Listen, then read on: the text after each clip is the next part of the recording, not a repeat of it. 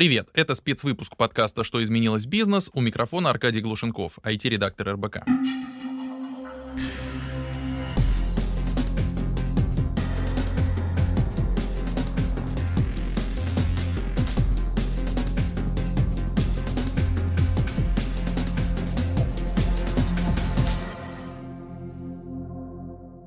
Облачный рынок — это одна из немногих отраслей, которая в период кризиса не только не пострадала, но и стала расти даже быстрее, чем раньше. Это, конечно, связано с тем, что компании стали массово переходить в онлайн, и многие из них столкнулись с тем, что собственной IT-инфраструктуры недостаточно, чтобы поддерживать стабильную работу. А переход в облако решает эту проблему и экономит затраты благодаря принципу pay to go и позволяет быстрее адаптироваться к вызовам времени. Неудивительно, что эксперты считают, что к 2023 году среднегодовые темпы роста российского облачного рынка достигнут 20%, а его объем составит 196 миллиардов рублей. С другой стороны, у многих остаются вопросы и предубеждения о безопасности данных в облаке, о сложности миграции и прочих проблемах.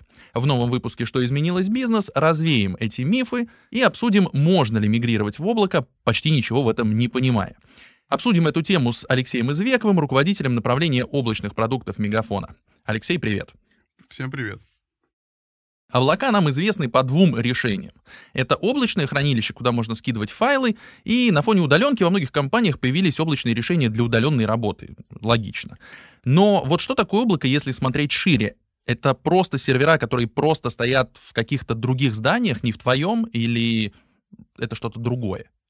Ну, на самом деле облака значительно шире, э, чем просто хранение каких-либо данных э, или решения для удаленной работы. По факту каждый из нас использует облака, э, сам того, может быть, даже не замечая. У всех из нас есть смартфон, и каждую ночь смартфон делает резервные копии записных книжек, например, именно на облачные хранилища. Сделано это для того, что в случае потери или там, уничтожения телефона, залили кофе, в конце концов, вы смогли восстановить свои списки контактов.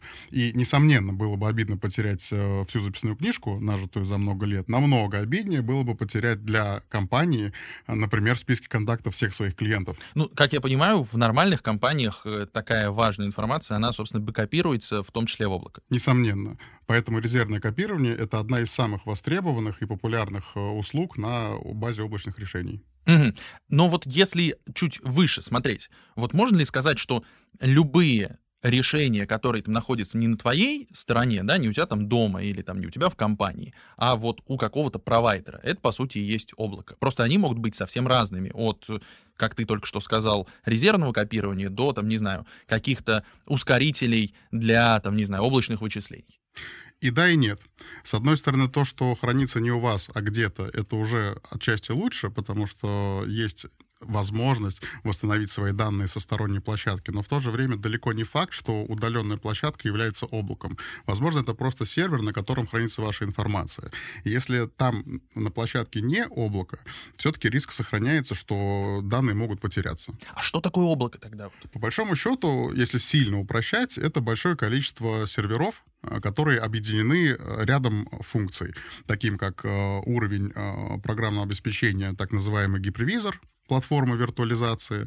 А, это э, заложенная э, отказоустойчивость или так называемый заложенный запас прочности на уровне сетей, на уровне альтернативных подводов электроэнергии. По большому счету, э, вы могли бы организовать то же самое у себя, но это было бы излишне дорого. Для размещения серверов люди изобрели центр обработки данных, где все решения по снабжению электроэнергии, по организации отведения горячего воздуха, по контролю контроля доступа, в том числе физического и людей, а, все эти решения возведены в абсолют. Просто так никто не зайдет на территорию дата-центра, просто так никто не занесет и тем более не вынесет оборудование. А, по сути, созданы а, парниковые условия для того, чтобы серверы чувствовали себя комфортно.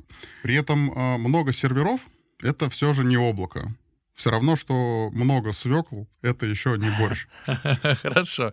Ну расскажи тогда, э, как устроена ваша платформа Мегафон Облако? Я так понимаю, что, э, судя по тому, что ты говоришь, это вот как раз борщ, это много серверов, которые объединены э, каналами связи, у вас есть там возможности бэкопирования, и там резервного питания, и, как я понимаю, они распределены по России. Вот расскажи подробнее. А, помимо того, что мы выбрали лучшие площадки или лучшие дата-центры э, на территории всей России, как ты правильно заметил, мы отобрали правильные э, по соотношению цены, качества и производительности серверы. Мы подобрали правильное решение на уровне хранения данных. Мы обеспечили запас прочности на уровне сетевой связанности. Каналы интернет, выделены каналы связи до облака, потому что облако где-то, но до него нужно иметь доступ, соответственно, стабильность соединения до облака — это один из важнейших критериев в том числе при выборе э, будущего партнера. А, в Мегафоне мы также уделяли серьезное внимание на этапе проектирования и вопросы безопасности, потому что при глобальной цифровизации все данные оцифровываются, переносятся на внешние ресурсы, и зависимость от сохранности, от безопасности информационной а, возрастает э, кратно. При проектировании платформы Мегафон облака особое внимание мы уделяли безопасности. Безопасности как на уровне доступов и э, межсетевых экранов, так и требованиям госрегуляторов, например, по хранению и защите персональных данных или размещению государственных информационных систем. На данный момент безопасность — это один из важнейших критериев, э, по которому нужно выбирать э, сервис-провайдера, облачного провайдера. Ну, то есть если ты вдруг что-то нарушаешь, точнее, твой провайдер что-то нарушает, придут же к тебе. И, да. и к нему тоже, но к тебе в, в том числе. А, если провайдер что-то нарушает, он не получит государственного образца сертификаты и аттестации. А, все настолько просто. Все просто.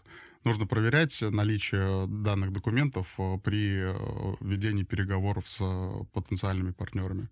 Хорошо, но вот если бы тебя спросили, какая главная, ну, скажем так, фишка облака, вот что бы ты сказал? Главная фишка облака — это возможность работы даже в тот момент, когда сервер физически вышел из строя потому что большое количество серверов, как я сказал чуть ранее, объединены платформой виртуализации, так называемым гипервизором. И в случае, э, то есть, по сути, гипервизор объединяет э, бесчисленное количество серваков под единой платформой. Получается, Причем, я так понимаю, что они могут находиться даже не в одном ЦОДе. Они могут находиться не в одном ЦОДе, они могут находиться в разных странах, э, там могут возникать моменты с э, рассинхроном на уровне сети из-за задержек на сети, но это немножко другой уже вопрос, более технический. По большому счету гипервизор объединяет большое количество серваков под собой, и даже если сервер выходит из строя физически, виртуальные машины на нем могут спокойно продолжать работать на соседнем сервере. То есть в прямом... Незаметно для пользователя. В зависимости от э, архитектура как организована, в основном это незаметно для пользователя. Может быть, он почувствует, что немножечко подтормаживает, но это будет длиться несколько секунд, скорее всего, не заметит. По факту можно просто взять и выдернуть физический хост из облачной платформы, и никто из клиентов... А, то есть настолько прям, прям выключить и все? Вот прямо выключить там электропитание, вытащить его из стойки, и ничего не произойдет. Круто. Слушай, а давай чуть подробнее поговорим про хранилище. С дата-центрами понятно, но я знаю, что у вас, у Мегафона, есть еще такая технология, как DCS. И если я правильно понимаю, то она, в принципе, возможна там у всего у нескольких компаний в России. Что это такое и как оно влияет на работу? А, по большому счету DCS — это распределенное облачное хранилище, и на российском рынке это уникальная технология, а, разработанная, собственно, самим Мегафоном. Ах, вот как. И заключается она в том, что мы распределяем по базовым станциям, а, по тем же станциям, на которых размещены сотовые вышки. Вышки вот эти. Верно, сотовые связи. Мы размещаем еще и хранилище диски. То есть прям вот диски стоят там, где... Прямо вот диски, прямо вот на базовых станциях э, и прямо по всей стране. Угу. Слушай, круто. И я так понимаю, что вы можете туда раскидать информацию, которую нужно как-то забэкопировать, и тоже ее достать в случае, если там что-то не так пошло с дата-центром, не дай бог, конечно. Верно, эта технология используется как для э, бизнеса, так и для обычных пользователей. Наверняка многие слышали про такое решение, как мегадиск. Да, тоже базируется да, на этих технологиях. О, прикольно. Слушай, забавно. Не знал, что мои данные могут лежать на ближайшей ко мне вышке. Или не ближайшей. Или не ближайшей, да. А насколько быстро э, можно перенести свои данные в облако? Потому что есть, мне кажется, предубеждение у бизнеса, что миграция в облако — это очень сложный процесс. Вот от чего она зависит? Да? От чего зависит сложность этого процесса? Ну, если коротко, то действительно переезд любой зависит от количества вещей, которые нужно Логично. А, но если без шуток, то, конечно, нужно понимать, насколько бизнес готов вообще прервать свою работу, потому что есть компании, которые спокойно могут выключить свои системы на выходные, и до понедельника да, абсолютно конечно. их не трогать. Но есть компании, которые работают круглосуточно, и они, в принципе, не допускают какого-либо простоя по системам. Соответственно, миграция в этих случаях, она радикально отличается, потому что э, миграция может э, как происходить э, путем выключения систем и копирования данных, и запуска их на уже облачной площадке, так и в теневом режиме, когда создаются реплики через снапшоты, без какого-либо эффекта на пользователей, в фоновом режиме идет копирование данных. И в какой-то момент, когда данные полностью перенесены в облако, можно переключить с, основ... с основной площадки на облачную. Этот способ миграции значительно сложнее и дольше, но в некоторых случаях он э, единственный правильный. Ну, звучит логично. Но вот э, расскажи, пожалуйста, можно ли все, что угодно перенести в облако? То есть я там, не знаю, принял решение для своего бизнеса, что я там с понедельника, не знаю, хочу переехать в облако. Я так понимаю, что есть же какие-то ограничения. Вот какие? Если э, в вашей компании информационные системы э, не сильно кастомизированы или относительно свежие по технологиям, э, то с 99% вероятностью их можно перенести в облако. Прямо целиком? Прямо целиком, вне зависимости от системы. Уже в непосредственном случае лучше решать, будет ли это полная миграция или, например, создание гибридного кластера, когда часть инфраструктуры остается у заказчика, часть переносится в облако. Но при этом я оставляю определенную вероятность, что есть устаревшие технологии или сильно кастомизированные системы, а, которые, так называемые legacy, а, которые перенести в облако можно, но это очень трудозатратно. А, То есть просто тупо дороже, чем продолжать работать со своим железом. Какой-то кусочки, я так понимаю. Как С правило. одной стороны, да, но это такой очень э, философский вопрос, потому что хороший бизнес, он развивается. Это правда. И получается, что бизнес развивается э, на кусочке очень старой технологии, и рано или поздно придется все равно от него избавляться. Логично. И если сегодня это дорого и больно, то через несколько лет, когда компания еще больше разовьется, это будет дороже, дороже и, и больнее. больнее. Да, да, звучит логично, слушай, это правда.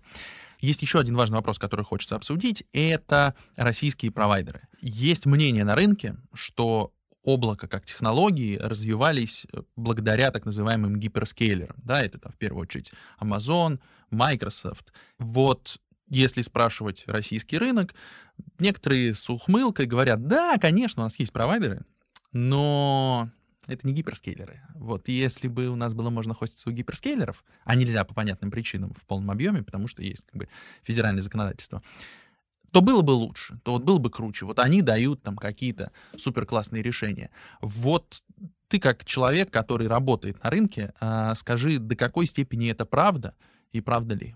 С одной стороны, я поддерживаю точку зрения, что гиперскейлеры значительно опережают э, по своим характеристикам э, большинство маленьких провайдеров, и это нормально, потому что гиперскейлеры начинали намного раньше. В России облака появились сильно позже, э, чем в некоторых странах, э, где, собственно, гиперскейлеры базируются. Э, и это не могло не отразиться на определенном периоде развития. Конечно, э, часть продуктов, которые запускали гиперскейлеры, они э, уже успели себя зарекомендовать э, с хорошей стороны, и как и любой следующий за лидером рынок, он начинает копировать те или иные решения. А, то есть вы просто посматриваете, если, если прям совсем грубо? Не то, что мы, в принципе, рынок году в 2012-2013, не имея как такового решения полноценно сформированного на территории России, конечно же, обращали внимание на то, что происходит у зарубежных зарубежных провайдеров. А, надо отметить, что тогда еще в принципе не было такой э, глобального, не было такого глобального доминирования у гиперскейлеров, потому что было довольно большое количество и небольших игроков, причем небольших, которые были ориентированы на крупный бизнес. Сейчас небольшие игроки в основном ориентированы на э, дешевые решения или на обслуживание решений от гиперскейлеров. Соответственно, в 2012-2013 году э, интеграторы, небольшие облачные провайдеры создавали свои решения. Они, конечно же, э, оглядывались на, на опыт э, крупных компаний. Вообще, российские облачные провайдеры появились из разных источников. Кто-то из центров обработки данных, кто-то из операторов связи, кто-то из интеграторов и так далее. И каждая из этих категорий облачных провайдеров имеет свои особенности. Например, операторы связи имеют очень серьезное покрытие по территории страны и компенсируют вопрос связанности с облаком, который является немаловажным. Операторы центров обработки данных всегда найдут место, если потребуется помимо облака разместить еще пару своих SHD-шек или сервачков.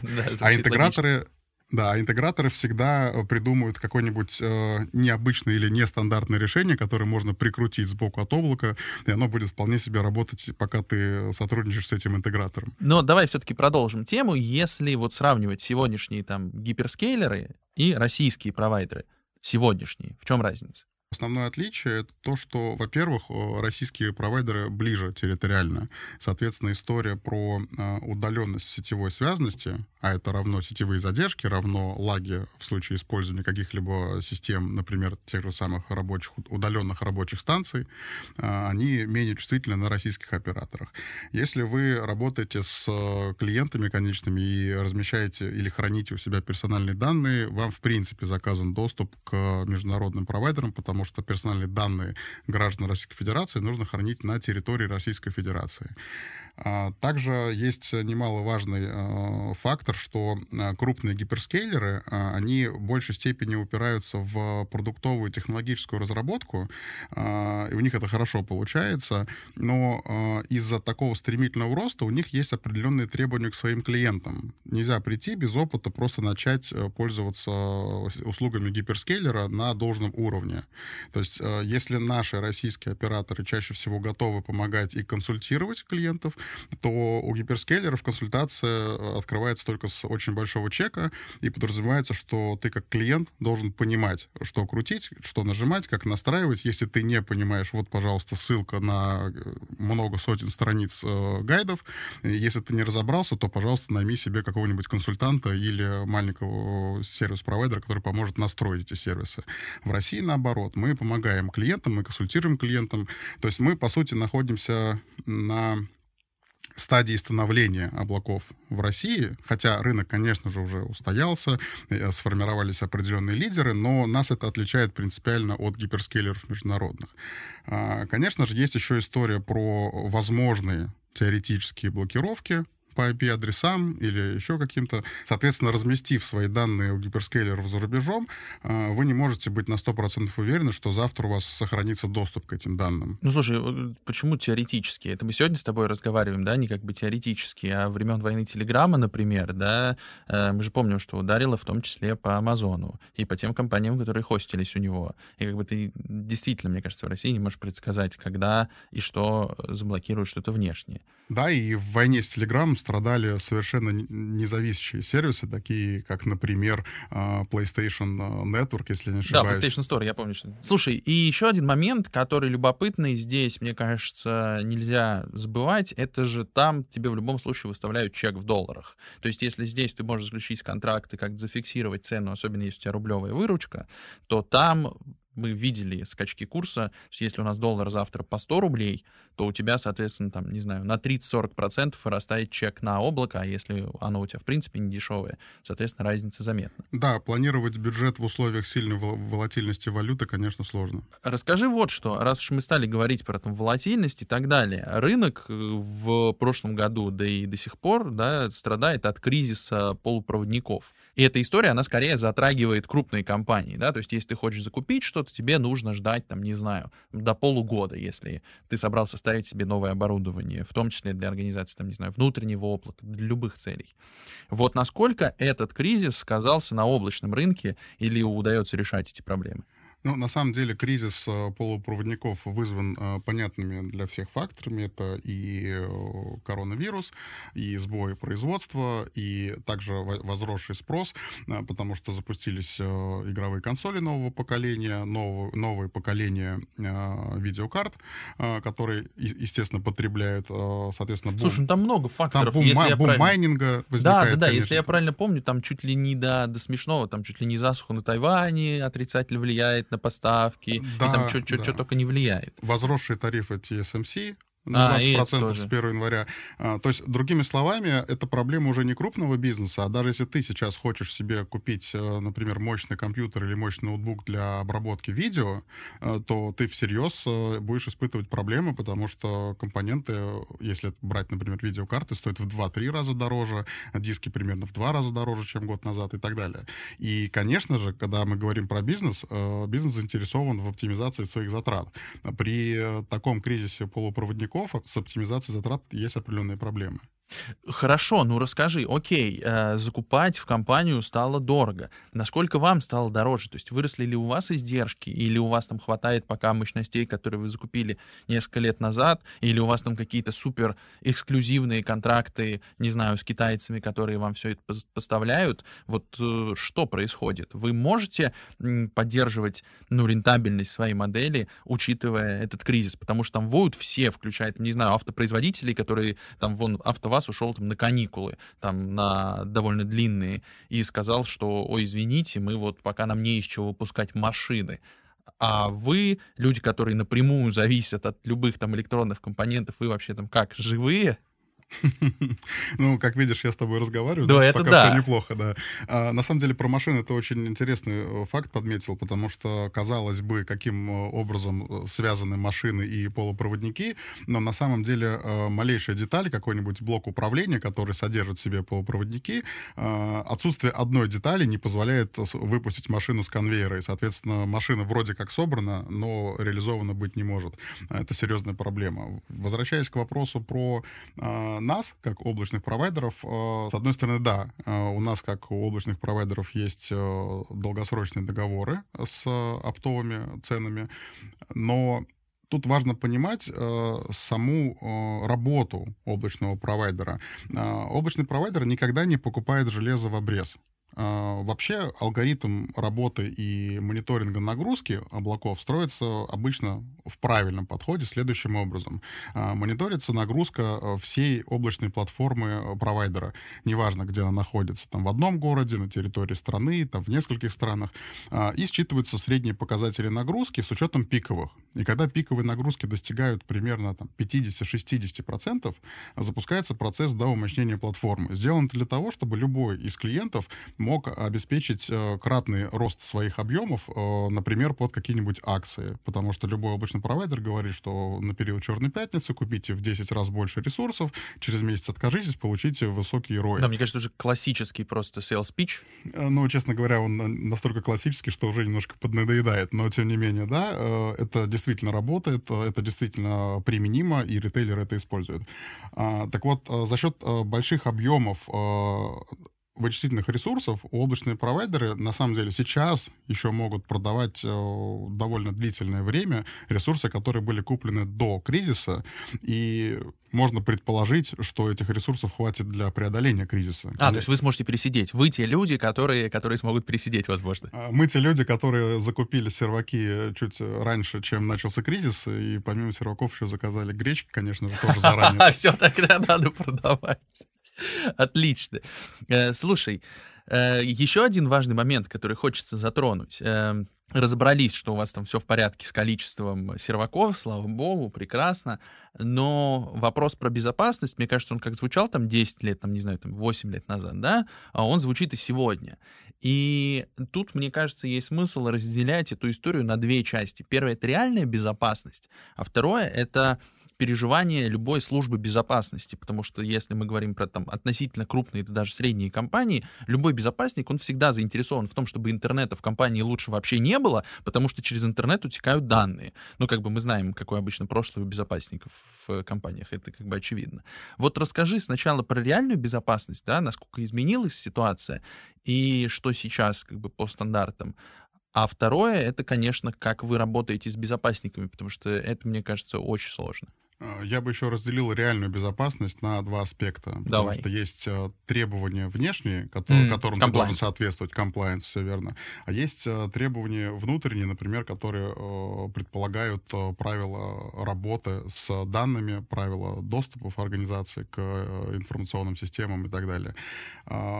Чаще всего ответственные облачные провайдеры воссоздают контур безопасности вокруг своих кластеров, который подразумевает соответствие международным стандартам по организации безопасности, на уровне платежных систем, а, на уровне доступа к данным, на уровне подключений, на уровне сети а, происходит логирование а, всех событий, что, то есть кто подключился, откуда uh-huh, подключился, uh-huh. когда, с какой целью, под каким логином зашел, в какое время, какие манипуляции произвел.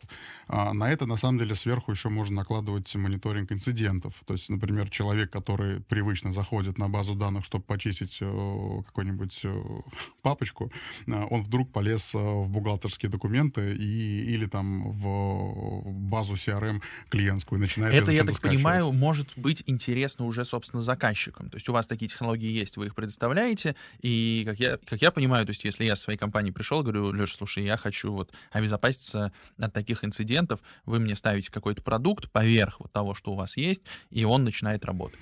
Да, помимо базовой безопасности, конечно же, есть решения, которые предотвращают противоправные действия. И эти действия могут быть как внешние, э, например, как DDoS-атака, а, так и внутренние, когда какой-нибудь нерадивый сотрудник решил скачать данные. А, подожди, то есть я, если я правильно понимаю, то перенос в облако, он еще удобен и тем, что если вдруг э, мне нужна, там, не знаю, защита от DDoS, вы ее можете сравнительно легко прикрутить, потому что эти данные и так уже находятся в вашем облаке. То есть вам не нужно, там, не знаю, ставить мне на мою инфраструктуру железки, еще чего-то, как-то их настраивать. Вы просто увеличиваете, скажем так, степень защиты вот тех машин там или тех мощностей, которыми пользуюсь я.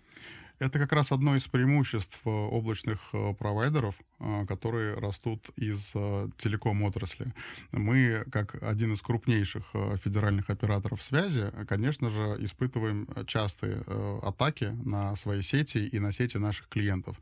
У нас лучшая защита от DDoS-атак, и да, мы легко можем перенаправить трафик, который бьет по вашим ресурсам через фильтрацию. А, продолжая разговор о безопасности, есть есть еще тебе что сказать о, собственно, безопасности реальной? Ну, смотрите, обычно сравнивают с безопасностью на уровне, как вот мы говорили, да, доступа к, к системам, защиты uh-huh. контура, соответствие требованиям как compliance. А, есть история еще связанная с физической безопасностью. Ну, вот элементарно, если сравнивать, например, с размещением своих информационных систем у себя в офисе. А, не во всех бизнес-центрах охрана прямо серьезная. А, если мы говорим про облака, то они всегда размещаются в дата дата-центрах, а, охрана дата-центров, в принципе, не пускает а, людей, которые предвар... на которые предварительно не оформлена заявка. И я тебе больше того скажу, паспорта. мы как-то хотели приехать и снять какой-то дата-центр, ну, там, договориться и снять. Нам пришлось там, огромное количество времени потратить просто на согласование, а мы, понятное дело, еще, как бы, простите, уважаемые люди с РБК все-таки приехали. Ну так. Так, э, не знаю, к сожалению или к счастью, но для охраны на серьезных цодах абсолютно не важно, насколько человек уважаемый, э, он должен быть правильно оформлен на входе. Э, так вот, э, физическая безопасность, доступ к оборудованию, э, сам по себе формат безопасности подразумевает, что данные нельзя получить каким-либо образом. Архитектура облака подразумевает, что системы клиента, они размещены не на конкретном хосте, не на конкретном сервере, они размещены на виртуальном пуле ресурсов. И этот пул ресурсов может быть легко размазан по нескольким сервакам. То есть ты хочешь сказать, что если я ворвусь, даже если я ворвусь, крича, я уважаемый человек с РБК, а за, ворвусь, тобой, а за тобой бегут охранники. Да, за мной да? бегут охранники. Допустим, я чудом, как в фильмах про Джеймса Бонда, умудряюсь вытащить одну машину, а могу ли я вытащить из нее данные? Если ты вырвешь один хост, э, скорее всего, на нем будут э, обрезки э, каких-то разных виртуальных машин, которые ну, нельзя будет восстановить какую-то единую информацию. Это, это будут как куски шредера, причем из разных урн. А, окей, вообще прекрасно. Потому что шредеры теоретически можно склеить, а можно. а если все перемешано, то уже вряд ли это получится. Шикарно, вообще. Окей, хорошо. А теперь про безопасность и коммуникацию с э, СБшниками, да, это же правда отдельная история. Вот насколько удается убеждать э, людей, которые в идеале бы вообще отключили весь интернет в компании, э, что облако — это надежная вещь. И как это обычно происходит? Ну, во-первых, э, в облаке есть ряд решений, которые как раз помогают э, безопасникам, про которых ты говоришь, отслеживать, э, что происходит. Э, и также позволяют использовать э, дополнительные средства защиты, которые не всегда используются клиентом. Например, вот разберем простой случай. Сотрудник пользуется ноутбуком, работает э, в смешанном режиме, иногда удаленно, иногда из отпуска. Ну, классика а, сейчас, гибридный рам Да, работа. сейчас это классика, кстати, которая не может не радовать. А, вот представим ситуацию, человек потерял ноутбук. Неважно, по какой причине, украли, забыл, Э, в любом случае кто-то получил... На остановке, доступ, да, как в Великобритании. Да. кто-то получил доступ к его ноутбуку. А, если еще так вышло, что человек э, записал свой пароль на обратной стороне ноутбука, появляется у злоумышленника или у просто левого человека доступ к информационным системам компании. А, чаще всего во избежание такого человеческого фактора и глупых совпадений используется такое решение, как двухфакторная аутентификация. Второй фактор обычно это приложение в на телефоне, либо э, уведомление по смс. Соответственно, даже если у меня есть чужой ноутбук, и даже если я знаю пароль, я все равно не зайду в систему, пока я еще не получу уведомление на телефон, а телефон не мой, а, соответственно, владелец ноутбука. То есть для того, чтобы попасть в систему, мне нужно и человека найти, и выманить у него пароль, и ноутбук у него отобрать, и телефон. Ну, короче, такая себе история. Конечно, теоретически все возможно, но это слишком трудозатратно. И, судя по тому, что ты говоришь, на собственной архитектуре такие решения, ну, реализовать сложнее. А, это, на самом деле, просто дороже. А, окей. То okay. есть это, это примерно... Вообще все облако строится на э, концепции шер, шаринговой модели. Э, каршеринг, э, кикшеринг. Каждый из нас использует э, что-то в аренду. Э, соответственно, в облаке вы э, просто берете лицензии двухфакторной аутентификации, например, на 10 человек. А для того, чтобы они работали, нужно развернуть э, сервер э, аутентификации, который будет э, работать в облаке, который будет доступен всегда. А, вам нужно подумать о том, чтобы не обрывался интернет, о том, чтобы сервер не падал. Соответственно, вам для 10 человек, помимо лицензии, нужно еще организовать отказоустойчивую инфраструктуру. Вопрос, зачем, если это всего лишь 10 человек, несопоставимые затраты, экономически нецелесообразно. А, мы же создаем такие решения, приложения, которые рассчитаны на десятки тысяч человек. И, конечно же, в пересчете на одного пользователя они в разы дешевле, чем собирать это самостоятельно. Потом не забывай, что э, действие на э, облачной платформе всегда логируется. И в случае выявления каких-либо девиаций э, или противоправных действий клиент может запросить логи с его вычислительных ресурсов. То есть кто, когда заходил, что делал, и таким образом служба безопасности может отследить в том числе, что происходило на уровне платформы. Слушай, мне кажется, это хороший пункт, потому что если вдруг ломанули тебя, то, скорее всего, затерли и логи. А если если вдруг тебя ломанули в облаке, ну почему-то ты не продумал безопасность, то хотя бы логи сохранились, ты можешь хотя бы понять, кто сделал, что сделал. Плюс, опять же, disaster recovery пресловутый, да, то есть это копирование многократное. Опять же, э, все эти копии, как я понимаю, хранятся независимо. Да, э, логи на самом деле можно и в облаке почистить, но только на клиентской стороне а на стороне э, провайдера все равно будут видны, э, от какого э, узла были какие обращения, с какими запросами, с какими действиями. То есть все равно можно будет э, силами службы безопасности восстановить э, цепочку, цепочку событий. событий да, все верно. Слушай, а, хочется поговорить э, немножко про перспективу, да, все-таки про тренды. Вот э, новейшие технологии вроде искусственного интеллекта, машин лернинга, да, вот это вот все, а, они как-то помогают вам работать, оптимизировать облака? Есть какие-то интересные примеры, про которые ты можешь рассказать? А, на самом деле, да. Я бы не сказал, что это прямо вот так массово используется в облаках. Все-таки мы говорим про базовый слой э, инфраструктуры, все-таки это железо, хоть и с учетом правильного ПО, который который позволяет э, творить чудеса и добавлять немного магии, но все равно это уровень э, железа. Э, и да, мы используем подобные решения, но это скорее не искусственный интеллект, а предсказательная аналитика. Э, мы снимаем э, довольно большое количество метрик э, с каждого сервера и по ретроспективному анализу метрик э, выявляем потенциальную вероятность, э, когда сервер может дать сбой.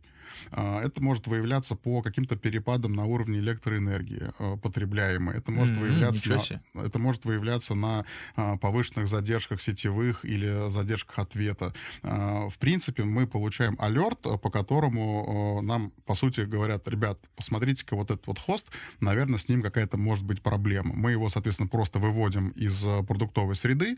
Это значит, что на него не попадет ни одна виртуальная машина клиентов, то есть хост, который находится под подозрением, подозрением, он больше не находится в работе. Мы, соответственно, с ним разбираемся. Если там есть какая-то проблема, мы ее устраняем, либо корректируем логи, что все хорошо. И, соответственно, засовываем его обратно в продуктив. Таким образом, мы предубеждаем а, потенциальные сбои, и таким образом мы в том числе поддерживаем высокий уровень а, доступности наших сервисов. Но на самом деле искусственный интеллект а, намного шире применяется в сервисах безопасности, кибербезопасности. Mm, тоже а, аналитика, как я подозреваю, всяких странных пиков, а, трафика, а, всего остального. В том числе, как вот я говорил чуть ранее, аналитика нестандартных событий, каких-либо девиаций. А, человек все время действовал по определенному алгоритму, с 9 утра до 6 вечера заходил а, и работал в какой-то базе данных, и делал только, только, только в будние дни. А потом вдруг он оказался в Китае, и в субботу начал залезать в эту же базу, и при этом не вносить изменения, а скачивать данные. Это на, как раз с точки зрения э, отклонений, это есть та самая девиация, которую нужно э, сообщить клиенту, или, если есть предварительные договоренности, э, начинать э, блокировать э, этот э, трафик. Mm, слушай, круто. Ну да, звучит, в общем... Ну, по сути, это мониторинг инцидентов безопасности только как бы с прикрученным искусственным интеллектом, то есть тебе не нужно заносить вручную правила. Ты просто говоришь, что вот если есть какое-то отклонение, то, пожалуйста, покажи какое. А, да, причем можно настроить как «пожалуйста, покажи» или «пожалуйста, сразу же обруби». Mm, в зависимости от уровня безопасности. Таким да. образом мы э, умощняем э, службу контроля инцидентов на уровне безопасности инструментами, которые позволяют отслеживать гораздо больше событий, чем это может позволить себе делать один человек.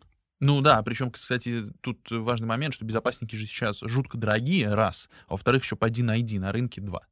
И третий вопрос, нужно ли себе их находить, если они есть на базе мощных облачных провайдеров уже в комплекте, и можно просто пользоваться их услугами. Ну вот видишь, ты как бы делаешь э, такой бизнесовый вывод из этого всего.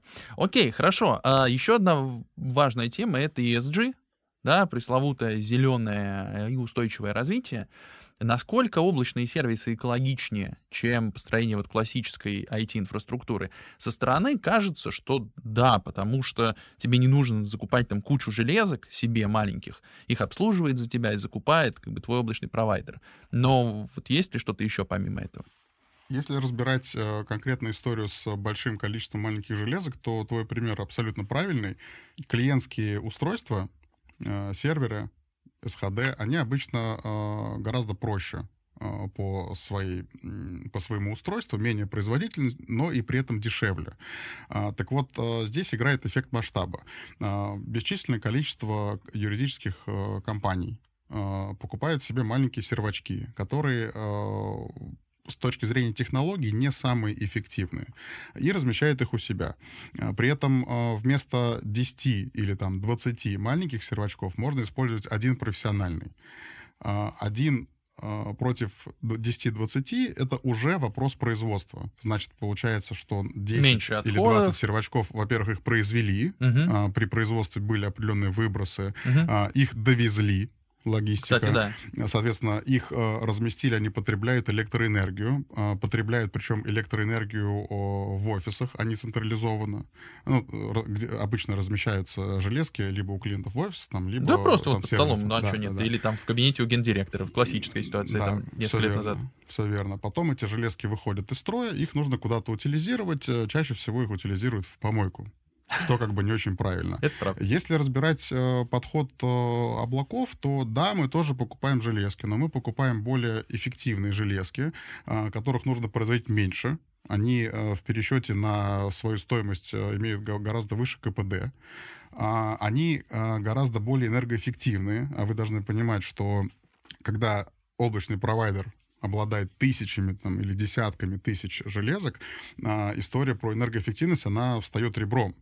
И если для маленького клиента использовать э, несколько сервачков, в принципе, неважно, сколько они едят э, электроэнергии, потому что, ну, будет несколько тысяч рублей разницы, то на эффекте масштаба это довольно серьезная сумма. И э, энергоэффективность железок — это действительно серьезный такой пункт. И получается, что мы глобально начинаем потреблять меньше электроэнергии, меньше выбросов, и в дальнейшем, когда эти железки выйдут из строя, совсем уже, мы их утилизируем не просто выкидывая в помойку, а заключая контракт с утилизационными компаниями. Мгм.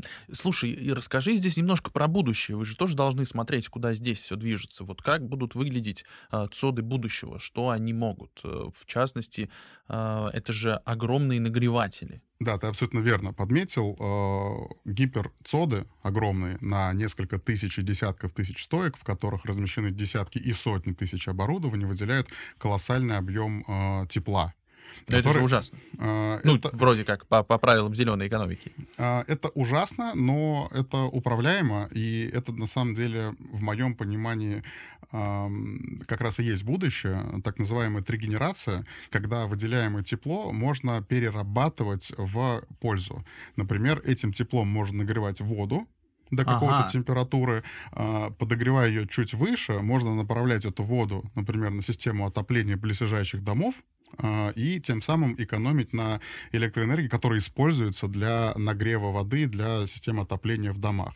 Получается, что люди, которые живут в этих домах, работают в ЦОДе, а, они заботятся об облаке, меняют серваки, подключают сети, а, заботятся об облаке на протяжении рабочего дня. Потом идут домой и живут в тепле благодаря тому, что облако заботится о них.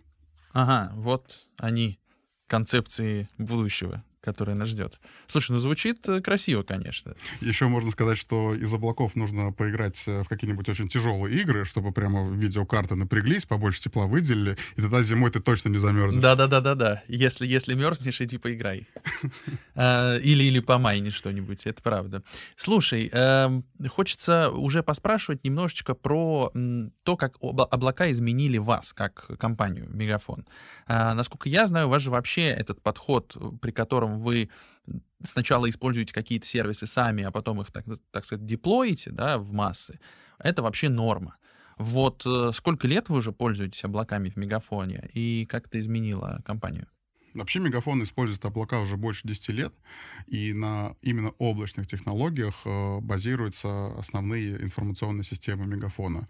А, Сначала мы размещали в облаках э, системы попроще, потом поняли, что облака это эффективнее, стали размещать э, серьезные инфраструктурные продакшн-системы.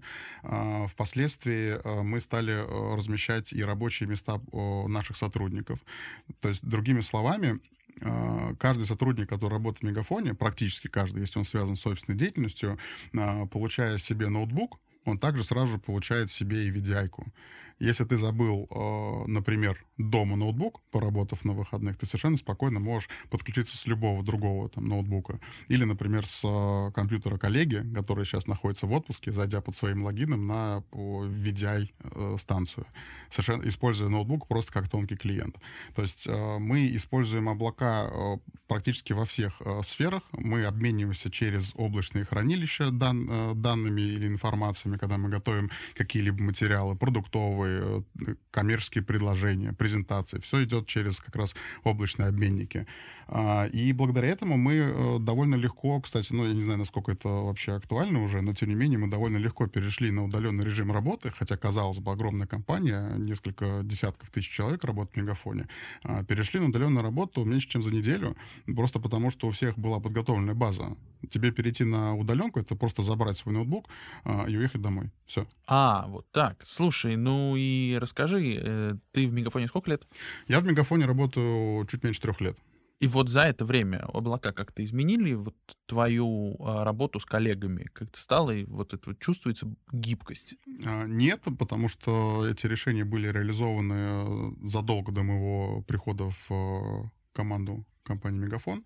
А а коренным переломом я, наверное, сказал бы период года 2016, когда все-таки уже довольно массово стали использоваться облачные сервисы, и они стали проникать в, от, э, в различные отрасли и сферы жизни, как э, просто людей, так и юридических лиц.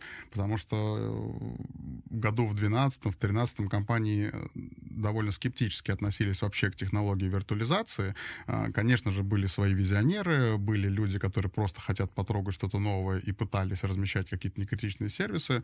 А Сейчас же, на сегодняшний день, можно смело сказать, что очень малое количество компаний не используют в том или ином виде облачные технологии. Но вообще, по оценке аналитиков, э, в течение ближайших пяти лет э, 80% всех компаний э, мира будут переведены э, на использование облачных технологий. Может быть, не 100%, может быть, в гибридном режиме, может быть, только для хранения данных или для передачи данных, но, тем не менее, они будут это использовать. По сути, каждый из нас пользуется облаками в том же примере, когда вы созваниваетесь по каким-нибудь программам видеосвязи в том ну, числе, да. в том числе Логично. бесплатным. Это все идет через облака. Другое дело, что э, когда вы берете бесплатное решение, э, вы не можете требовать уровня качества. Для обычных людей это вполне достаточно. Вот мне, чтобы с тобой пообщаться в видеоконференции, совершенно не обязательно платить. Это доступно бесплатно, в том числе и на уровне смартфонов. Но эти решения размещаются в облаках. Если же мы с тобой на этом зарабатываем деньги, и от наших переговоров зависит кон- какой-нибудь контракт, то нужно серьезно относиться к качеству этой связи, нужно относиться к стабильности этой связи. Защищенности, опять же. Защищенности. Если мы ведем переговоры про темы, которые касаются раскрытия какой-либо информации, это NDA, допустим, это там изменило бизнес, но все-таки есть разница между там облаками для малого бизнеса и облаками для крупного. Вот то, что ты сказал, мне кажется, про 16 год применимо в особенности для крупных компаний. Кто-то действительно стал строить свои облака, кто-то перешел в облако, но вот малые и средние многие до сих пор используют свою инфраструктуру, не очень понимая, зачем им там это, это ваше облако. Вот э, если говорить чуть-чуть на будущее, в чем разница для а, малого и среднего бизнеса в облаках? Есть ли она? Она есть. А, и в первую очередь эта разница основывается на ожиданиях. Крупный бизнес а, основным приоритетом имеет а, безопасность. Вторым уровнем идет технологичность возможность подружить в том числе свои возможные легаси-системы с решениями, которые есть в облаках. И только там на четвертом-пятом месте идет цена. А, потому что если дешево, но небезопасно, крупному бизнесу это неинтересно. Если uh-huh. это дешево, но нет никаких технологий, или технологий у самого бизнеса больше, чем у их потенциального партнера, кому это нужно. У небольших компаний запросы принципиально э, противоположные. Главное, чтобы подешевле. В первую очередь, чтобы это было э, оптимально по цене. Э, потому что если это будет не очень удобно, но очень дешево, это очень хорошо потерпим, подходит. короче. Да, мы потерпим, потому что цена подходит. Все-таки небольшие компании стремятся расти. Рост всегда достигается в том числе путем экономии затрат. А, поэтому решения для малого бизнеса, они действительно отличаются от решений для крупного бизнеса. А, но при этом есть и схожие моменты, с чего вот мы начинали, с резервных копий в облако, их используют абсолютно все. А, а те, кто не использует, наверное, в дальнейшем будут использовать, но только уже поучившись на собственных ошибках, чего я никому из вас не желаю. Если говорить о том, что у вас есть, то есть я правильно понимаю, что у вас есть решение и для малого, и для среднего, и для крупного, в зависимости от того, что ждет бизнес, вы там предлагаете или более низкую цену, или, соответственно, более высокий а, какой-то сумасшедший уровень безопасности. Все верно. У нас есть решения, которые позволяют э, компаниям развернуть э, простые IT-ландшафты, даже если у них э, в штате нет IT-специалистов. А для крупных компаний мы предлагаем решения, которые способны обеспечить стопроцентную работоспособность всех информационных систем. Это особенно актуально для компаний, где э, простой э, за час, минуту исчисляется миллионами, десятками миллионов. Или, может быть, даже сотнями. Угу. Слушай, ну классно. Че, могу вас только с этим поздравить. И последнее, чем я хотел бы тебя помучить, это будущее, да, всего этого рынка и вообще того, как облака нас изменят. Вот, давай посмотрим с тобой на сколько-то лет вперед и э, погадаем. На самом деле будущее уже близко. А, технологии, которые э, принципиально изменят э, наш образ потребления, они уже известны. А, в первую очередь это 5G. Как только мы получаем высокую скорость э, соединения, высокую скорость интернета, э, наш образ потребления меняется. Привычно было когда-то, что мы приходили домой, чтобы подключиться к интернету, или шли в кафе, чтобы подключиться к Wi-Fi, или на работе подключались тоже к, там, к интернету проводному или беспроводному. А, когда скорости э, на уровне 5G будут в разы превосходить э, скорость э, нашего на сегодняшний день привычного кабельного интернета, мы, в принципе, становимся не привязаны к каким-то местам. И не только мы, но и, соответственно, все устройства.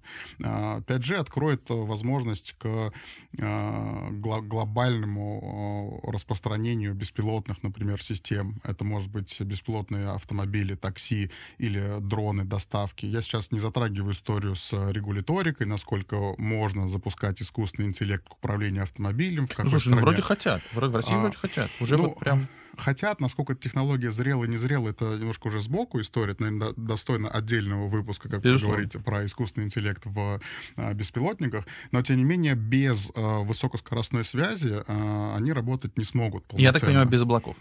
А, конечно, потому что основная база данных, основной объем информации и системы, управляющие и мониторящий, кстати, в том числе а, их состояние, находится в облаках.